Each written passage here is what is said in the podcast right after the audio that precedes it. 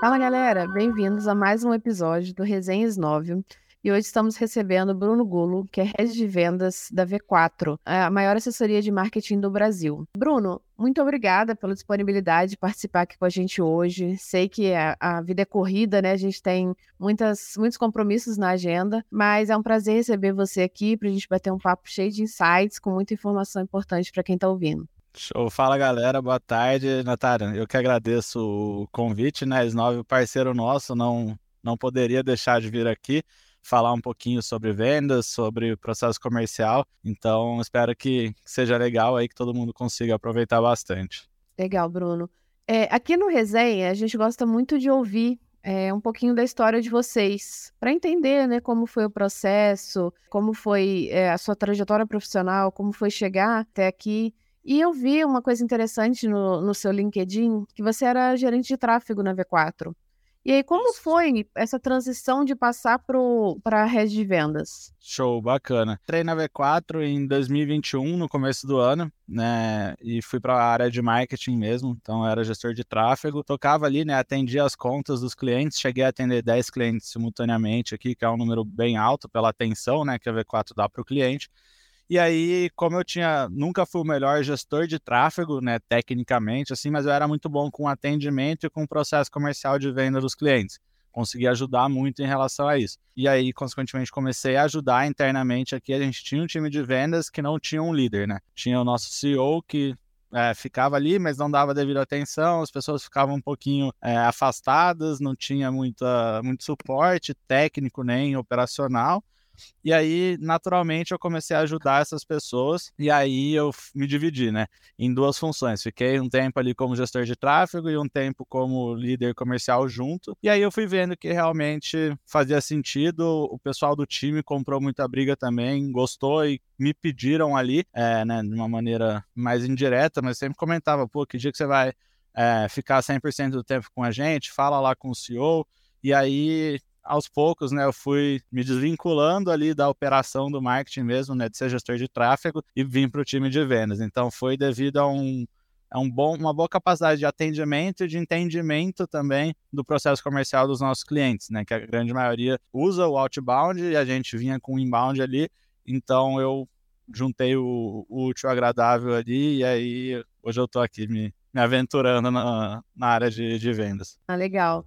É, mudando um pouquinho, falando um pouquinho de vendas, quais são as principais estratégias que vocês utilizam para prospectar novos clientes e garantir que, os, que, que esses esforços de, de prospecção sejam de fato eficazes? Show, bacana.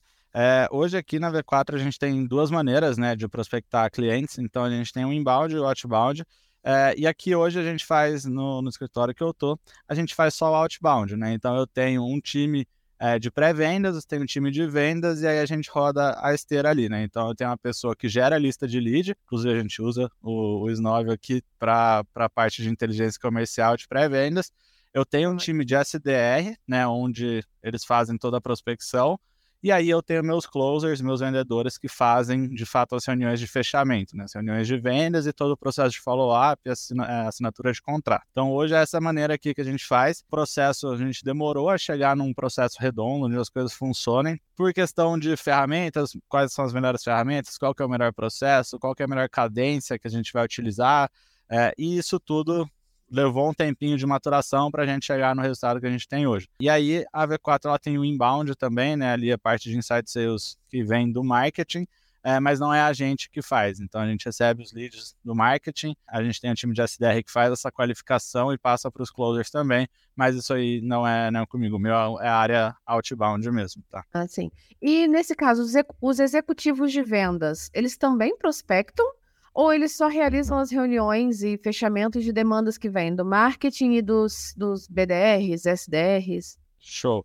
É, eles têm autonomia para prospectar é, em tempo livre, né, tempo ocioso, se a agenda não estiver preenchida ali, mas é, não é função deles, não é uma coisa que é cobrada deles essa prospecção. É sempre muito bem-vindo, mas não é cobrada.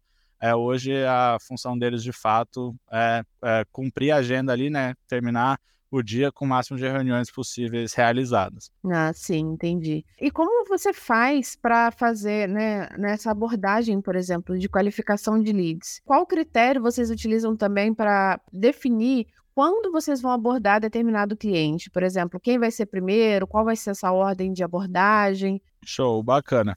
É, os critérios aqui, né, para que a gente de fato entenda um lead sendo qualificado, a gente usa um, uma sigla, né, que é um conceito ali de qualificação, que é o BUNT, né? Então, o BUNT é um acrônimo de quatro palavras, né, que é budget, autoridade, budget, né, orçamento, autoridade, necessidade e timing, né, o tempo que essa pessoa está. Então, só resumindo aqui de maneira breve, é, eu preciso saber se meu cliente fatura o suficiente, se ele tem budget o suficiente para poder é, fazer o investimento mensal na V4, e aí aqui varia muito, né? De 200 mil, 250 mil mês.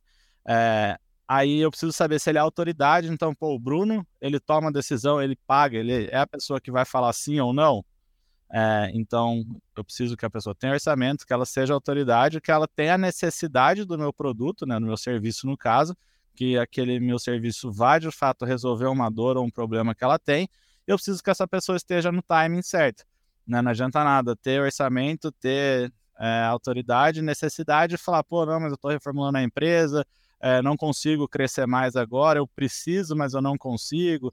Então, é, a gente junta, né? Se essa pessoa tiver esses quatro pontos é, alinhados, aí sim é um lead qualificado para a gente, tá? Então, esse é o nosso principal critério aqui que a gente utiliza. E aí, respondendo a segunda pergunta, como né, que a gente define quem vai ser o primeiro cliente a ser abordado, segundo? É isso, né? A segunda pergunta? Sim, isso mesmo.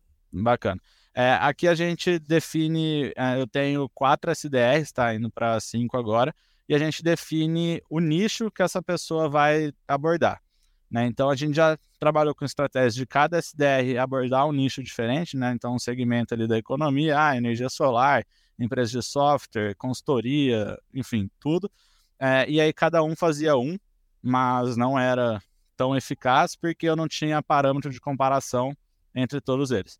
É, e aí hoje a gente define, tem um time de inteligência comercial ali, uma pessoa no time de inteligência comercial, que ela me traz uma análise e fala, ó, a gente tem que prospectar esse, esse, esse setor, sendo a prioridade, vamos supor aqui, vou trazer só um exemplo de construção civil, é, porque é um mercado que está em alta, a construção civil está é, crescendo, muitas empresas do setor já estão investindo em marketing digital, né, no caso, e aí a gente vai pegando umas informações ali e define. Então, esse mês agora a gente vai abordar o nicho de energia de construção civil. Beleza. A hora que a gente vê que está começando a ficar saturado ou que a gente não teve um resultado esperado, a gente vai para o segundo nicho da lista. Então agora a gente vai abordar a energia solar. Beleza, começou a ficar saturado ou não teve um resultado que a gente espera, a gente troca. É, não tem um período determinado ali é, máximo. Né? Se, essa, se esse nicho estiver dando bom, né, estiver dando resultado, trazendo retorno para a gente, a gente mantém com ele um tempo longo até de fato é, esgotar ali e não ter mais possibilidades. Mas fora isso, é de fato com a parte de inteligência de mercado, onde eu tenho uma pessoa que faz todas essas análises, né, em ferramentas e tudo mais para entender qual que é a, o setor do, da economia ali que está precisando de uma atenção especial em relação ao marketing, tá? Sim. Aí, nesse caso, só para entender, to... aí, quando vocês definem um nicho, por exemplo, a construção civil, todos os seus SDRs vão estar focados nesse mesmo nicho. Não vai Isso estar mesmo. havendo a prospecção para os nichos diferentes. Não, a gente faz exatamente todos no mesmo nicho, porque aí eu consigo comparar a eficiência de fulano com ciclano, né? Então, pô, é o mesmo nicho, a mesma lista, você está conseguindo ter um resultado bom, você não. Vamos entender o que está acontecendo. Porque se eu pegar uhum. dois setores diferentes, pode ser que um setor seja de fato muito bom e outro setor seja muito ruim, e aí eu estou prejudicando a performance de uma pessoa. Né? Então a gente Sim. já trabalhou assim, a gente viu que não era muito justo a cobrança em cima, e aí hoje a gente unificou e todos os SDRs aqui, os BDRs, fazem o mesmo, o mesmo nicho, tá? Uhum. E falando um pouquinho sobre a automação de vendas, né? Acho que toda grande parte das empresas ut utilizam né, dessas ferramentas de automação de vendas agora. Como que você utiliza, como vocês aí na V4 utilizam a automação de vendas para melhorar a eficiência do time de vendas, né? Porque é uma ferramenta para ajudar, né, para tornar as ações mais efetivas. Então, Como que vocês utilizam ela aí e quais são as ferramentas que você considera que são essenciais para você poder manter o seu processo de vendas bem alinhado, bem, bem produtivo? Bacana. É, é, você falou muito bem, né? A, a, chave dessas ferramentas é a produtividade. Então, mais um conselho que eu dou, assim, antes de sair olhando ferramentas e tudo mais, é deixar o processo alinhado. Quando o processo estiver redondo, você começa a olhar para ferramentas. Porque às vezes você tiver a melhor ferramenta do mundo e não tiver um processo que faça sentido, a ferramenta ela só vai ser uma despesa, né? Ela não vai ser Sim. um investimento. Mas vamos olhar para o cenário, né? Positivo ali, onde tem o processo redondo e quais ferramentas eu é, acho massa sem ser utilizadas, né? É, para pré-vendas, a gente utiliza né, a parte comercial ali, de inteligência comercial, geração de lista, de leads, validação desses contatos. A gente utiliza o Snóvio aqui, tá? Então a gente é cliente uhum. Snóvio.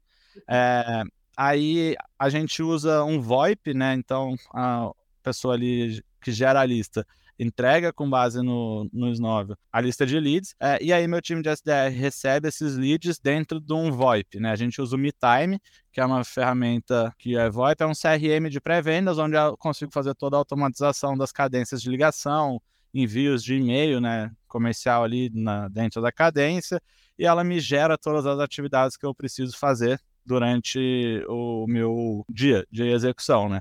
E aí tem outros, né? Tem outras ferramentas ali que fazem a mesma coisa que, que o MeTime. E aí, isso eu ganho muito tempo. Então, desde a parte onde a minha LDR, né, que é a pessoa responsável pela criação da lista, ela não precisa ficar pesquisando no Google empresa por empresa e pegar contato e tudo mais, ela já extrai uma lista muito produtiva. É, os meus SDRs não precisam ficar discando no celular ou no telefone o número e anotar o que, que ele precisa fazer, porque a ferramenta ele já liga automático, só apertar um botão lá na ferramenta já liga e as atividades ali de follow-up, de cadência, uhum. a própria ferramenta já traz.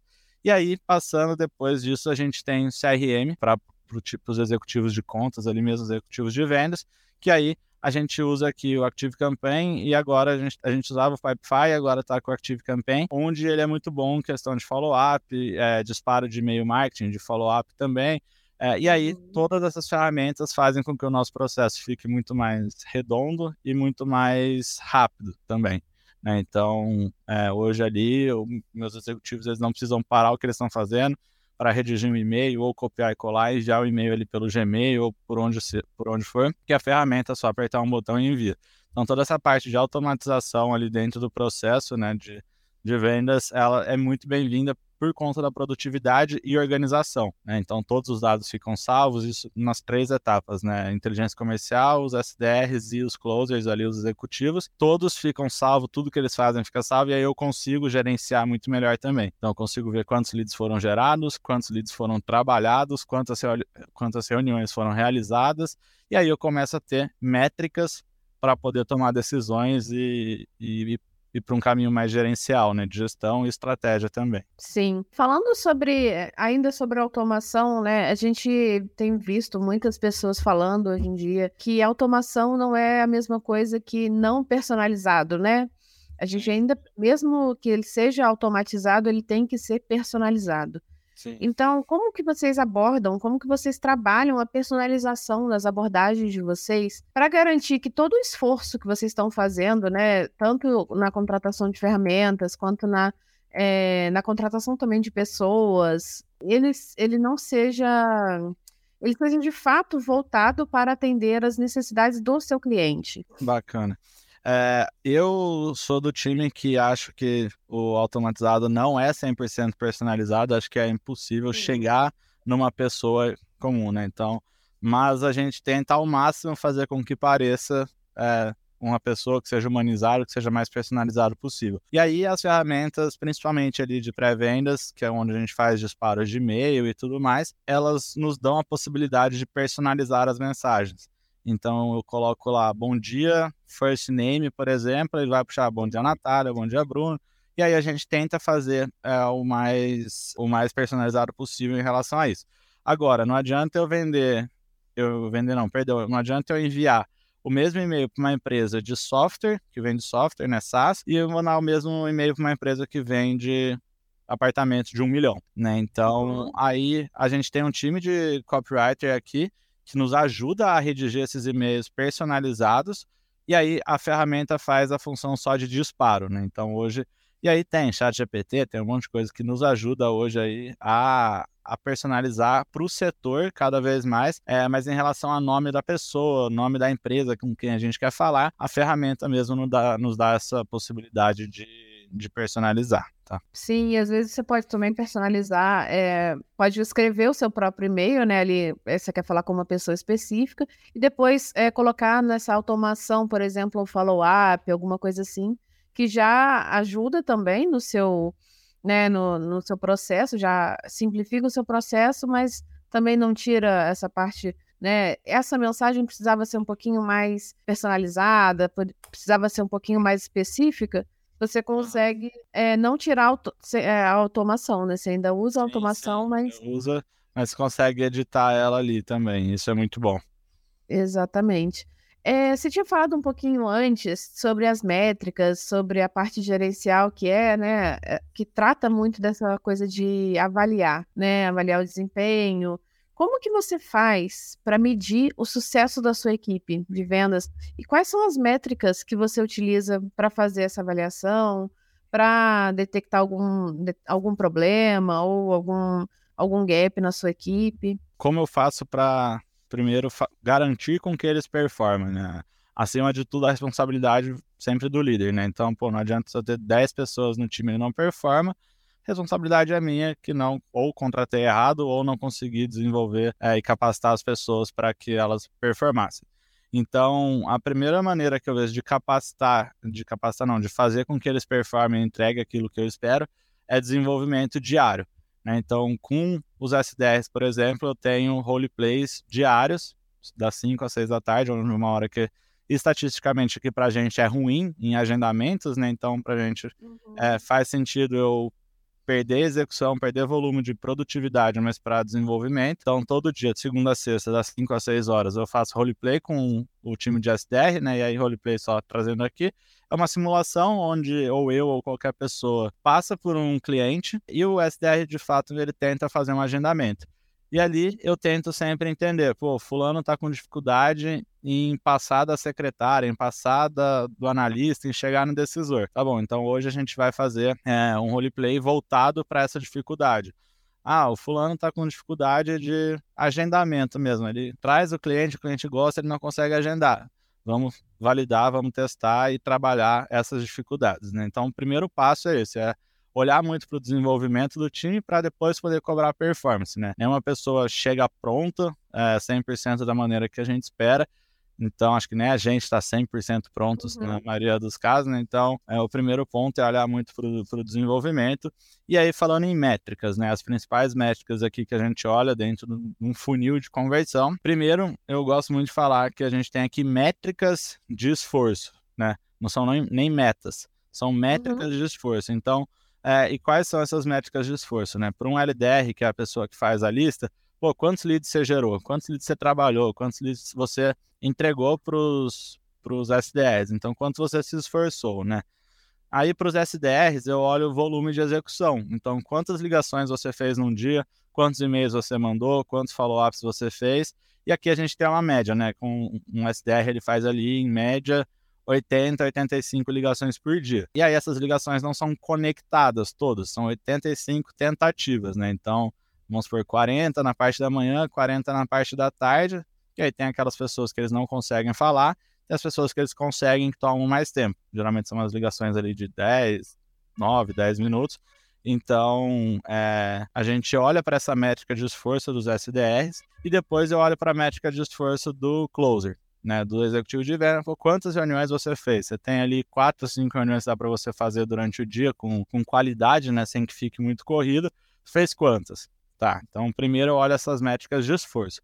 E aí depois eu venho de fato com questão de taxas de conversão. Né? Então o time de inteligência comercial entregou 100 leads é, na semana e a gente marcou 20 reuniões. Pô, tô com 20% de, de taxa de conversão. E os SDRs, né, eles falaram com 300 clientes e marcaram 30. Eu estou com 10%. Então eu vou sempre olhando né, as taxas de conversão e assim para o closer também. Então, quantas reuniões você fez, quantas você vendeu, ou como aqui a gente tem um período um pouco mais longo, né, a curva de conversão um pouco mais longa, eu não cobro a venda naquela semana.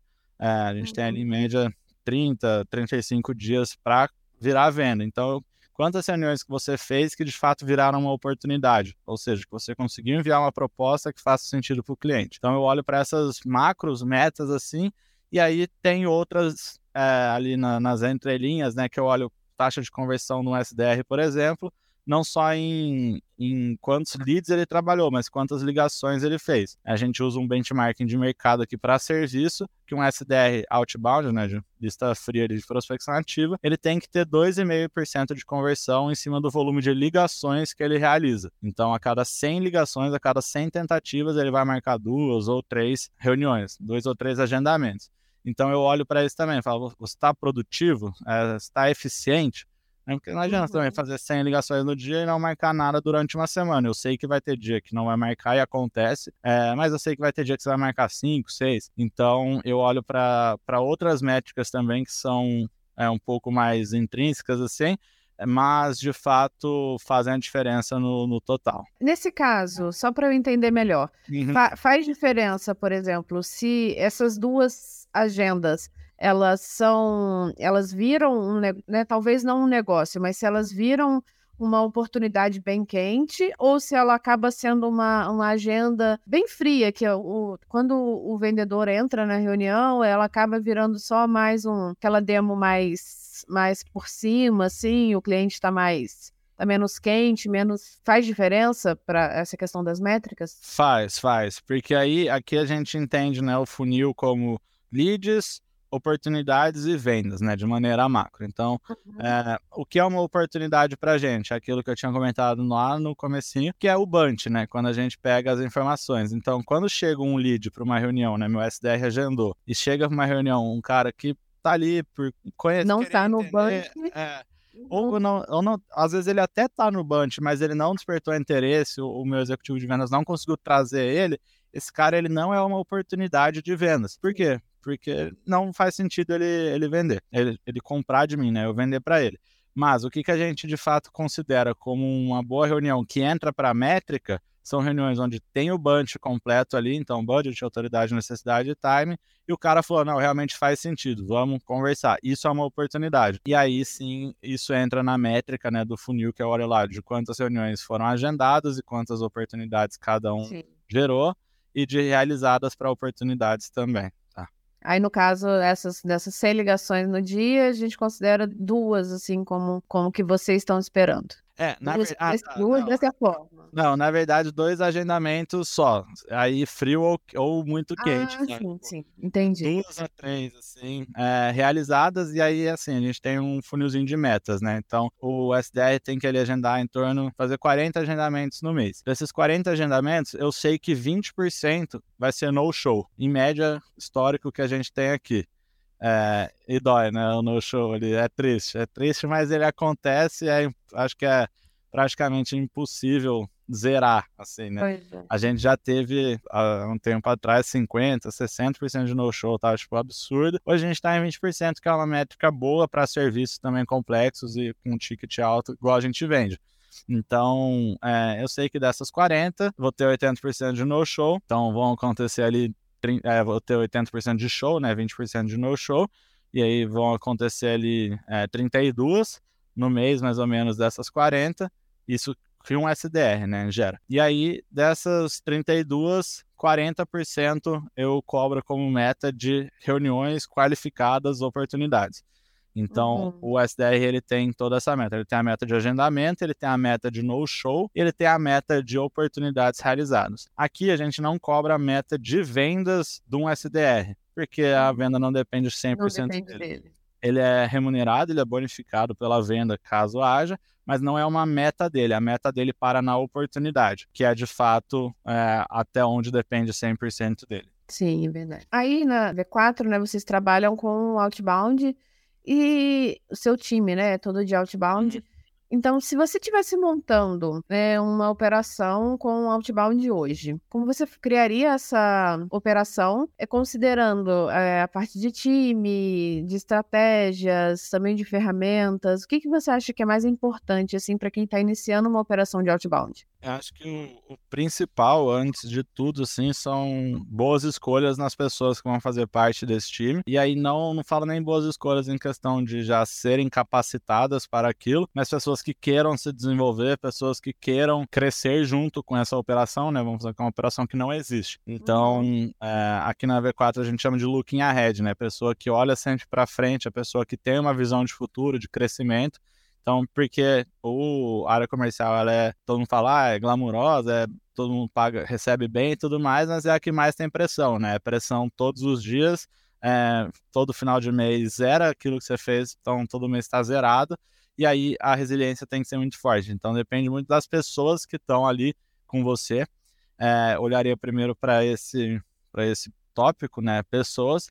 Segundo tópico, processo. Então, pô, agora eu tenho boas pessoas, vamos construir um processo interessante, que faça sentido para minha realidade.